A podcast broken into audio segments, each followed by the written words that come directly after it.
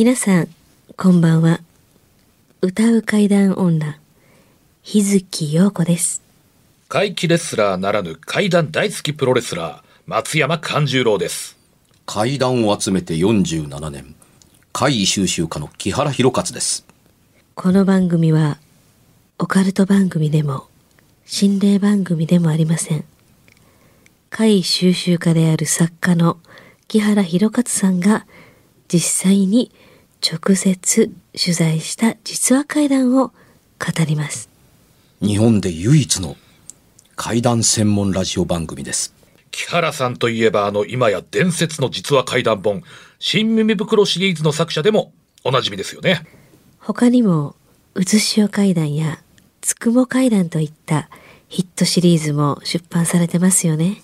その木原さんによるこの世のものではない話、もののけの話、不可思議な話といった実話怪談を季節に関係なく毎週聞くことができるなんて、怪談マニアにとっては夢のような話ですよね。夢どころか悪夢よりも素晴らしいことですよ。それでは、あなたが最後まで無事にお聞きできることを祈ってます。怖い水曜日、存分に味わってください。聞いてくださいはい。復活しただけではありませんはい。今日6月の3日ですよね3はい。はい。はい、えー、私3度目の成人式を迎えてプラス3日目となりました おめでとうございます。おめでとうございます還暦というものをいただきましたあいただいてないわ還暦になったんですよ60歳見えないですね。見えないですね全然いや、本当嫌だわ。そんなん。うん還暦。何も出ないよ。もう稲川淳二さんの赤いちゃんちゃんこ着てましょうかってあの階段をプレゼントしないあ、これ、とダメなんでそれ、木原さんに。ね、赤い帽子に赤いちゃんちゃんこと言われて還暦といえばね、やっぱりね。まあね。うんますね。はい。うん。でも、あの、いや、ね、本ど当うなんかなまたまたお元気で、本当うんにこれからもね。見えないもん。すね。うんえ、自分でも還暦やということを心の中で全く認めてない。うん それがでも一番いいらしいですよ。やっぱり。なんかすごい全然ないのうん。なんかこう自分はもう年やじじいやって思い出したら本当にやっぱ置いて老けていきますもんねそれは聞いたことがあるんですよ。自分でも気づかへんのが一番いいらしい、年は。ああ、もう気にしない方がいいですね、年ははい。ただ日月さんも全然気にして全ない。然気にしてないで永遠の28ですよ。かなり言ってると。えーとあの28っていうのがまたリアルでね、うんまたね、こう絶妙なとこでそうでしょですよ。ねはい。やっぱりね、世の中便利になったんやと思うんです。僕の子供の頃って、まだまだ洗濯機って普及してるわけでもなかったり、うん掃除機が普及してるわけでもなかったから、みんなお父さんお母さんがやってたっていう時代は、やっぱ大変やったと思うんですよ。うんあの、僕の子供の頃の還暦を迎えたおじいちゃんは、ほんまにおじいちゃんやった確かにおじいちゃんですね、昔やったら。そうよ60うん。いや、本当に。うんで、うん今の時代、60歳のあの女性の人も、え、おばあちゃんっていうぐらいの美しさやみずみずしさ保ってる方多いうんうんかったりしますから、やっぱり我々の仕事は、仕事というか世界は便利になってるんだろうなと思うふうにね。うん。そんだけ生きてて、そのうちの、ね、60年間分のうちの50年間、うん。階段やって生きてきたです、私。ずっと追っかけ。10歳の頃から、すごいですねおっちゃん階段聞かせてって、またお前か。すごいうな。ん。な、聞かせてやとか、もう、小学校の5、6年生の時に、やっぱ中学生や高校生は、やっぱ階段、あの、考え方がなってないな、みたいなことを、なんでこんな、ね、幽霊っていう、もうその時から来て、いや、いなんで幽霊って決まってんのって、いや、幽霊が来んねんってって。幽霊って書いて、書いてあんの？って。ええいや、書いて、な、お前話聞きたいんちゃうんか？いや聞きたいけれどもって。いや、見たら幽霊ってわかるのはなんで、うんっていうようなって。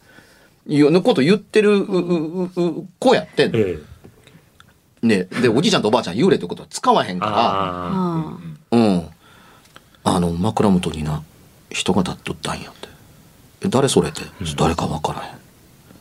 え、誰って言ったら、ずーっと黙って下を見下ろしたまんま、誰やろ。え？と思ったら、ふっとおらへんようになったって。あんた何騒いでんの？ん？隣でって。言って、いや、今枕元に人が立って俺の顔見て、え、誰？って言うたら、誰やろって、返事したんやって言ってお前聞こえへんかったっていや、1回目はあんたやけども、2回目はあんたの寝言かと思った。あ俺は起きて自分の寝言に返事すんのか。ああ、な、2つとも寝言にしとこう。言うて、ーうん嫁が寝た。うん。こんな話でええんかって。今本、短すぎて本に書いたことないけど、えうん。それ、ほんまにあったんっていうに、ほんまにあったかどうかわからへん。あんた寝とってんからって嫁が言うねんからって、確か俺寝てたしっていうに。なんでそれこう話やっておっちゃん言うのって言ったら、その、パッと目と目があった時に、あの、全身にサブイボ立ってな。あブワーッと。で、出た言葉が、誰？って言ったら、わしな、名前を言う言い返してくるんやと思った。人やから。ええ前もそう思わへんかって。お前誰やって言ったら、うん木原やって言うやろって言うって。俺も、わしもそう思うんやって。誰って言ったら、誰やろって聞いてなくなるから、誰かわからん人が来たんや。わかるかみたいな。リアルですよね。うん。いや、それで、この世のものじゃないってことですよねうん。で、この話の中に、いわゆる、幽霊という認定づけたものってないねやんか。ね。聞いたに、こちらが、ん。そう、幽霊というもんやなと思うけれども、うん。おっちゃんそれ幽霊やなって、とは言わへんわけで、うん。あ、それ、ええ話や、言うて、本にも書いてないけれども、うん。あのーこの肌感うん。って、伝える文章力僕なかったんやね。新耳やつくもの時には。う。ん。で、つくもの時代に入ると、えこう、これほどの話というのって、本に入れたら、数稼ぎ程度にしか思われへんのかなと思ったりするっていうので、弾いた短い話っていうのは確か結構あったと思うんで、ええこの番組の時々未収録ですっていうふうに言うたりするのは、話はあるけれども、ほったらかしてたからっていうので、突如としてパッと思い出すってそれまで蓋してるかのように置いてあるけれども、思い出した時は100%なんですよ、今みたいに。に。全部出んねんけれども、機会がないと出てけえへん。うんで、うん、あの、幽霊という言葉使えへんかったら、どんな風に、あの、木原さんが子供の時に周りの大人を話してくれたんやってね、今みたいにえ話してくれた。あ幽霊の湯の字も入ってない。ええだから子供の僕も、んでおっちゃん、それがなんで怖かったんって、もういいかも、いや、いかにもなんかこう、疑わしそうな顔と声で、なんで？って言ったら、いや、それがな、って、布団の中でサブイがブワーッと立って、そう、サブイボっていう心に、ああの言葉に、はい。あの反応をするって、これ多分、生命の危機感という洒落た言葉を知らへんおっちゃんやから、うん。怖かったと言いたかったわけ。うん。立つかサブイボバうん。が普通布団の中であったかいのにっていうことは多分言うてたと思うん言うつもりで言うてたと思う、ええうん布団かぶってるわけやから、ん。あったかいのに全身サブイボだってってサブイボって鳥肌のことね。そう。関西弁ですね。関西弁です。補足補足。 Thank you 僕らにとっての常識やったりするから、ね。サブイボって、うん。まあ全国のねリスナーさんがそうそうそう。鳥肌のこと鳥肌鳥肌のことですよ。鳥肌実る。鳥肌実るですからね。ありがとうございます。そういうことです。うん、だから、あれですね、あの、んん前回の時に布団の話なんか出てきましたけれども、はい。これは布団は関係なかったから前回出てこなかったカードですけど、あの、布団の話を一通りやった後で、あ、布団ではこんな話があったなということを、で、あの、中に入ってた人の話で、あこんなことがあったり、もうにもちろん二度とないん。ですよ。うん。でも確かね、後にそのおっちゃんに、な、例えば写真見せたらその人わかるっていう話をって、え、何の話言ったら、いや、ここの話って言って、ああ、お前よう覚えてんな、ああ、ああ、ああ、わかる。ええ。その写真見せられたら、はい。あの、目の中に、頭の中に焼き付いてるから、どんな顔立ちやっていうのを言葉で言うのはちょっとおっちゃんできひんけど、この人かって写真見せられたら多分わかる。あんのかって言ってあるわけないやん。いや、ただ、え。うん、ほんまかなと思ったり、そういう覚え方をするものなのかなと思って聞いたら、そういう覚え方をしてるみたい。うまいこと言われへんけれども、あの、写真見たらわかる。街中やったら分からへんと思う。生きてる人間やと思ってないから。だから、えこの人かと言われた写真だって見見たら多分分かると思うよ。うんという言葉は聞いたかな。へえうん。あのー人から聞いて回るっていうことを後にに大人の都合で取材という言葉に置き換えたりはするんですけども、ええあの人から聞いて回るのが何より面白かったっていう時代の産物やね。うん人の数ほど話が違う。うんお題はあんのかな？えはい。あれなんか置いてありまますね、そこにそうね。なんです。キーさんからです。え、キーさんって。そう。あれ？なんか。前もね、あ先週いただきのましたね。先週ね。同じ人？うん。収同じ人です録収録的に言うとさっきやからねそうそうそうそうそう。あららあらららら。そうです。あはい。りがとうございます。またはい、まだ内容がちょっと。キーさんって俺みたいやな。ありがとうあどうも2週続けてね、ありがとうございます。ございます。こんばんは。ポはい。ッドキャストから YouTube に変わっても欠かさず拝聴しております。ありがとうございます。ありがとうございます。あ。りがとうございます。お題のリクエストです。うん先日の放送にて、大阪千日前についてさらりと触れておりましたよねと。これは4月1日の放送のことですね。はい。はい。場所と、あのー、因果のことでね。はい。そして、確か新耳袋にも、千日前にまつわる会談がいくつか収録されておりました。そこで、千日前の歴史や新耳袋発売後に収集された会談がありましたら、ぜひ聞かせてくださいと。千日前まあいろいろありそうですね、千日前。有名なのがまずあの一つドありますからそうそう、ね。ビル自体もね、結構ねやばい有名なとこあるし言いますからねまずあれが象徴的にドーンありますからね。ねそっからまたなんかいろいろあるのかしらね。あのーあなた方は千日前って行ったことあります？まあ、かんちゃんは行ってるよね。まあ元職場ですから。買い物でちょはいこちょこ行ったこと。まあ行きますね、やっぱり。うん。あのーいつ頃の風景が原体験ですか？えーとですね、最初におそらくちゃんと千日前として認識して行ったのは、おそらくね、2008年ぐらいかな。その時に当時の職場が千日前にあって、うんそこの寮に住んでたんですよ。うん。千日前商店街から一個ぴょって入った、うーん。あいおい橋筋との間ぐらいのところにね。おそらく今からちょうど12年ぐらい前だったんじゃないかなと。比較的実体験って行ったとしてみたら多分一番若いですよ。と思います。ですよね。はいで、その時、映画館十郎、ここは怖いねんで、みたいな話って聞いたことある？いやー、その時はもうビッグカメラが、えーもうありまして、おそらくまあだいぶ後になってからと思います、だよね。だから自然発生的に聞くことは多分なかったと思います。ややがて風化していて。で、これを当たり前のように変えてあああったりするのは、あの、この方、あの、多分階段がとっても大好きだったりするので、大阪で千日前といえば怖い場所として通じるものだという、あの、考え方をすでにお持ちだったりうんするんです。だから、カンちゃんの言うてる方が、ある意味今正しい。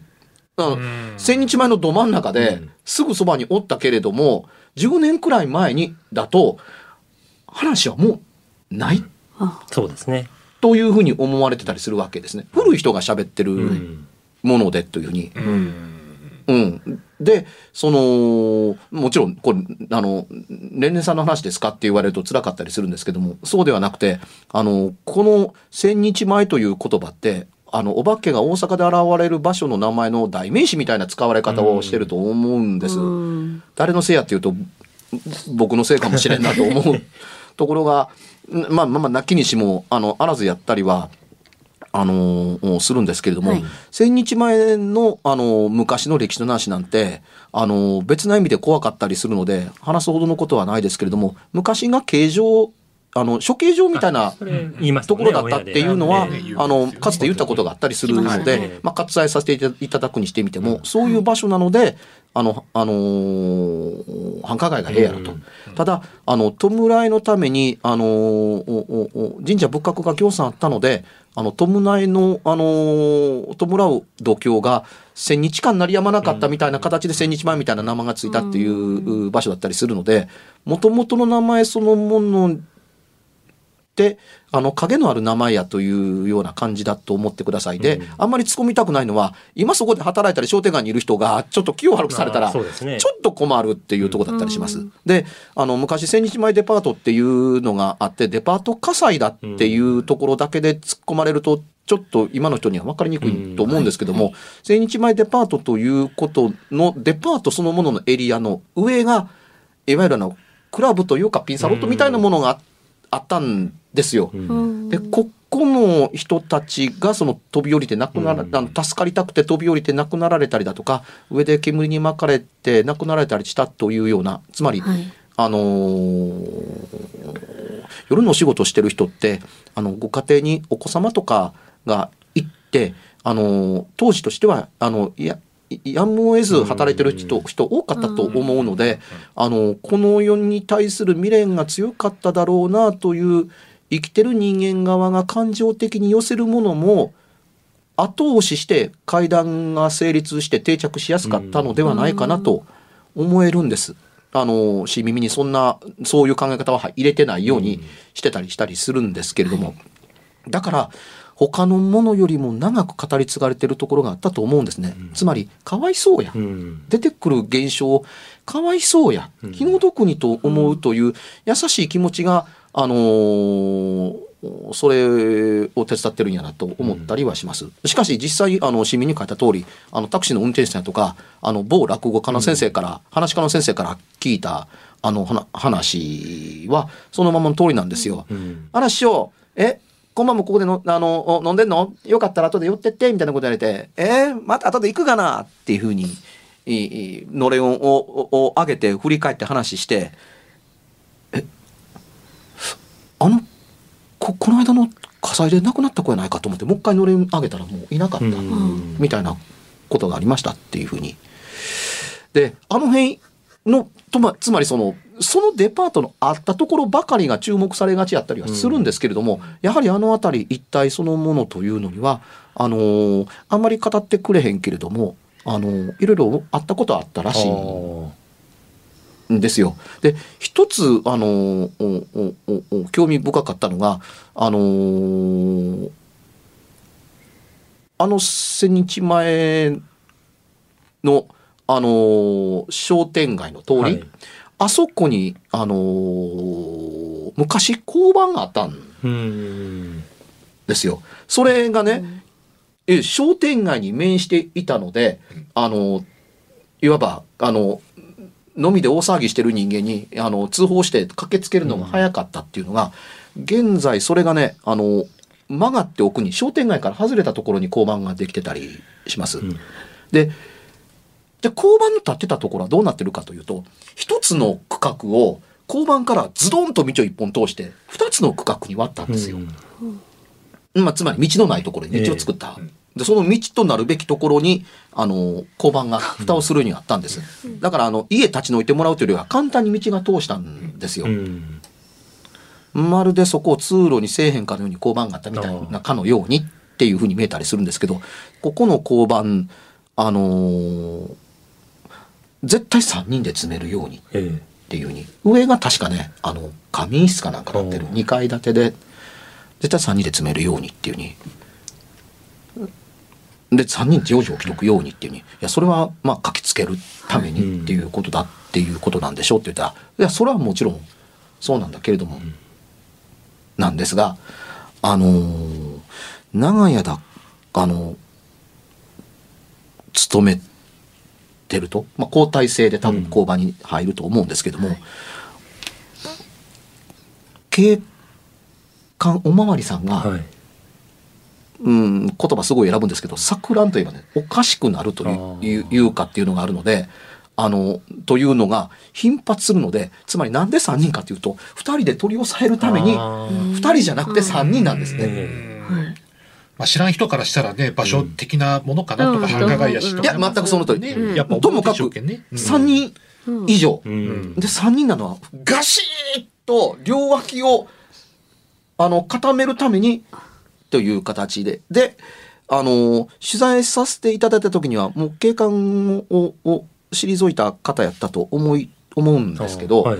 あのー表にできひん話的に言うとですね、あの錯乱してえ錯乱という言葉あえて使ってますけども、その怯えて拳銃抜いてああ危ない。どうとするんですか？そうそうそうそうそれで押されたっていうことがあってねっていうふうに、はいうん。で、ガシッと押さえて、しっかりせー!で、はっと収めると、え、いや、いや、何、何してますの？痛い、痛い、痛い、痛い、痛い、痛い、痛いっていうに、いや、え、何してますのって、お前何やったか分かってないのか？って言って、何やったかっていう、その自分の言うてる手に、あの、拳銃握られてるんで、うわびっくりしたみたいなことがあったりするんでっていうので、で、やがてこの交番が引っ越してそこに道通されて、ええそこはなかったことになっている。この、で、言い方変えてみたらというか、その人の言う通りかなと思ったりするのは、ええここには人の住む家が建てられへんから交番建てたんちゃうかなと思うんやっていう。ええでやがて道にしたらうん人は住まへんでしょ。あ道やねんから。ねええだからどいて、交番今の場所に移されて。だから今の場所に、の交番を見てると、え、なんで商店街に面したところにもともとあったって言われたら、うんなんで引っ越したんっていうふうに首をひねる。商店街に行った方が便利やからですまあそうですね便利ですよね。うんほんまにね、微妙なところなんですよ。うんうんあ、知ってるあの交番。知ってます。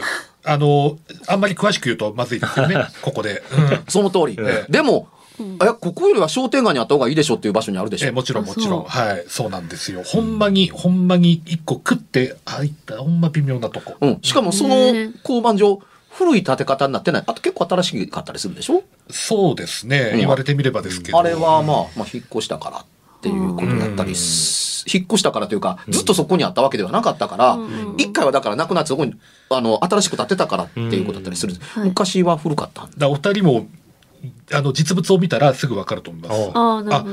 微妙やなっていう。その道になんか不思議なこと起こるんですかね。じゃあ、道になったあの、道になっったところえねえ、わかります。あ、ここに道っていうふうに。うん。で、それ特徴を言うとねう、ん、まあまあ場。えあそこっていうふうにわかるから。まあ本当に何の気なしに通ったりもしてるんですけれども、はい別に変なことはないんですかね。あの、まあ、やっぱ大なり小なりね、まあ、いろいろ囁かれたりもね、やっぱあるんですけど、あ場所的にもうんね。それ聞いてからだと、あ、ここか、みたいな。でも、あの、本当に、あの、今のキャラさんのね、うん交番の話なんかも本当にそういう、大大きいと思いますよ、その中でも。うん本当に。はい。で、あのー大小、あのーさまざまあの辺に住まわれていた方に運よく出会って取材させて、えーもらったことが、うん。あのーあったので、はい。うん、あの辺に住んでるとこんなことがあるんやなみたいな話は千日前と限らず、えあのーまあ、いわゆるそのほら千日前っていうと火災で亡くなった方の幽霊全般を指しそうじゃないですか。うん。今の交番の話はそこに持ってってないですよね。うん。何がそうさせるか分からへんけれども、何かをどうやら見る時があるらしい。っていうのがあったりするのと同じようにうん、あの、変わったことがあの辺にはよくあるらしかったりするんです。問題は、今はあそこあまり住居の場所ではなかったりするので、昔はあそこに予算人住んではったん。うん。拙者もその一人でして、うん。あの、あそこに、まあ、寝泊まり、かつては寝泊まりしてた人間なんですけどね。はいあ。へえ。あの、こう、火災があったデパートや、ええその、今お話にあった交番うんのエリアがありますよね。そこから道路渡って、反対側、そっちに住んでたんですけれども、近っ。うん。あの、そこに、まあ、引っ越してきた時に、何かこう、えー、神主さんを呼んで、うんこう、何と言いますか、こう、お祓いと言いますか、最初のああいうはは、こう、儀式と言いますか、うんうんうんあるじゃないですか。はいその時にね、なんかこう、寮のスペースの住居となる部屋が、こう、いくつか並んでましてね、その廊下をこう、あの、お清めしながらうん、こう、進んでいくんですけれども、うん。そこをね、確か、また、職場が別の場所に移りましてね、多分、移ってから、その一緒に寮に住んでた後輩に聞いたんですけれども、うん。その、それをやってる時に、その部屋の中の一つからドアは閉まってるんですけど、そこから顔半分だけがこう、ぼわっと、こう横向きに出てましてね、ちょうどね、敏夫くんみたいな感じ。分からへんわ、聞いてる人は。俺は分かるけど。わかるいや、このラジオ聞いてるぐらいだからわかりますって、はい絶対。みたいな、ええちょうどあんな感じの子供が、我々白を除いてた真っ白いわけじゃないよね。いや、真っ白。真っ白なの？真っ白で、あまあこの、まあ、黒髪。どうやら女の子だったらしいんですけどね。うんその子は。で、さすがに、これからみんなで住むから、まあ、その子は、あの、まあ、気持ち悪いけれども、そこの部屋に住む人、ご愁傷様みたいな雰囲気で、ずっと、まあ、黙ってたらしいんですけれども、うん。その職場を、そこが移った後で。教えてくれたというね。確かに、住んでる時に聞かされたら 嫌やわな、という。まあ、千日前と聞いてね、うん今でも、こう、思い出すのは、やっぱう、んそれですね。うーん、あの、いかにものスタンダードな話だね。ううんん、スタンダード、あ、そう、スタンダードっていうんですかうね。んはい。うん。あの、いいわゆる、あの、時代を感じさせない。ああうんうん。だというような、うんしかもあのその容姿からするとどうかするとそんな昔なものでもない、ん何の言え言われも何にもないようなものが現れたっていうところやけれども、本気度が高くなかったら神主さん呼ばへんわね。ああ、そうですね。だって引っ越しただけでしょ、そこでやらないい家建てるんじゃないですかえっね。と、まあ、えー、もともとそこにあった建物を改装して、我々の職場にしたという。まあ、改装ぐらいやったらね、呼ばないですもんね。売り上げ式とかでもないのに、はい。なので、こういうもんなのかなと、拙者は思って見てたんですけど。まあ、あの、新しい門出に、い祝詞はつきものなので、うん必ずしも悪いことが前提にあったからということって、ではないとは思うけれども、え話をドッキングさせるのには、なんでなの？と思う人間にとっては、あの、こういうことがあってなっていうのをワンセットに従うっていうスタンダードさがあるねあー。実は別々で。うんうん、ただ、それ、一応、あの、乗りと上げてご祈祷して、あの、されてんから、その後は出てけえへんっていう話なんやろうかなと。まあ、ただ、あの、それを、その子をその後見たっていう話は、あの、本人からも誰からも聞かなかったんですけれども、うん。まあ、これもですね、結びつけ出したらキリがないっていうはいはい。一種だと思うんですけれども、うんうんうんその後、怪我人続出したんですよ。へそこあそこに住むしいや、あの、その職場でね。職場で？う んあの、住んでる人だけじゃなく、あらとはいえ、まあ、職業が職業ですからね。まあそねそれはもうね、あの、そんなこともあるわいなって言われたら、あそれはねねそれまでなんですけれどもね。確かに。うん。ただ、そういうことをくっつけるところで、階段って成り立ってるところがあったり、するので、理屈と公約はどこにでもありつくと同じように、うん。階段もその、あの、ところから逃れられへんっていう世界だったりは、うん。あの、します。ただ、あのね、あの、リクエストありがとうございますっていう、あのおハンドルネームというか、ペンネームというか、ラジオネーム、キーさん。他人とは、他人とは思えないこの名前の人やけれども、あの場所にとらわれないとか、この場所だからっていうのって、特別な話が聞けるというのって、うん昔の階段の形式を踏襲した考え方やったりすると、一個覚えておいてそうですね。くださいっうん。ていうふうに、あの、有名な場所につきものやったりするけれども、有名な場所であるがゆえに、あの、有名な場所にくっつけてるものって、後からくっつけて、ここの場所さえつけとけば、みんな信じるやろうって作られたものもきっと多いと思うん、そうです。うん。心霊スポットなんてないですから。その通りです。まあねそうね。ええ。というところで、えー今回は止まらなかったね。よかったです。よかったよかったわよかった、すんなり。たわ。すんなりいったところですんなり告知をいきましょうか。ははいい。えー日月陽子はひらがなにつに点々の日月陽子で、えーいろいろホームページなんかもありますので、SNS もチェックしていただけたらと思います。えー松山あ、動き出しましたあ、今、止まったんですよ。残った方が。いや、あ、動いた動いた。うん動いた。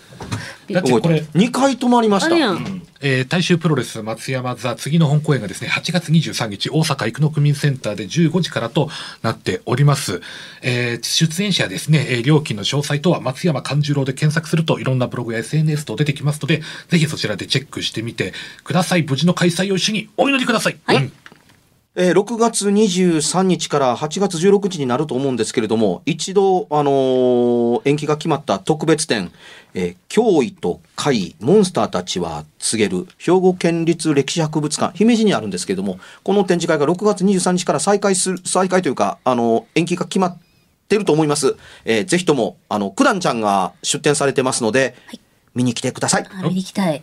ええということで、いや、それより、ちゃんと記録として残しておきたい。はい。はいなんで2回も止まるんだそうですよ。今回止まらんかったな言うて矢先にね、今回止まらなかったねね先に止まりました止まるって、しかも告知で新しいパターン持ってきましたね止まらんかったなって言ったから止まったんですかね。まあいたずらですかねあ。忘れとったみたいな感じええそうそうそう、あ止めとめようってあ、忘れとった。だからそのタイミングで止まった。で、止まったことって録音されてないから、ええうん、これ YouTube 用に、まあ、ある意味喋ってると言ってもいいですけど、あの、止まった時って、あれ止まったっていう声が入ってなかった入ってないですね。あ改めて言っときますけども、あのー今回止まらなかったね、うん。じゃあ告知をって言ったら、立て続けにね、2止まっ回止ま2回も止ま、2回も止まったんですよ。やめて。これ来週も止まるんですかねこれね。いやいや。それより君らがやってる時に止まってないのに、これはどういうことなのっていうふうに追い詰められてる私がいるんですけど。いや、完全に木原さんのせいでしょ。完全に。そうです。誰が見ても。滝原さんのせいにして。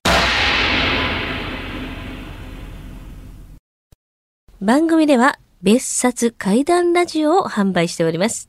ちょっと普通の地上波のラジオでは放送できない僕の体験を、あの、語っています。二度と本の形でまとめるつもりのない話が入っていますので、ぜひお聞きになってくださればと。どうやったら帰るの？詳しくは、ラジオ関西の怪談ラジオのホームページをご覧になって、ぜひともお買い求めいただければと思います。